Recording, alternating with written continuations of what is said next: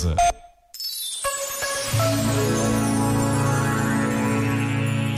Sobre a Europa e a capacidade utópica de imaginar formas mais justas, escreveu Maria Zambrano em 1945. A genialidade da Europa parecia consistir, em grande parte, na capacidade de desatar as amarras da realidade.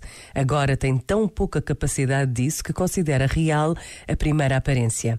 Porque o encontro com a verdade exige procura, que só pode acontecer num espírito que tenha sabido subtrair-se à esmagadora influência dos factos, ao caráter caráter aterrador do imediato. Este momento está disponível em podcast no site e na app.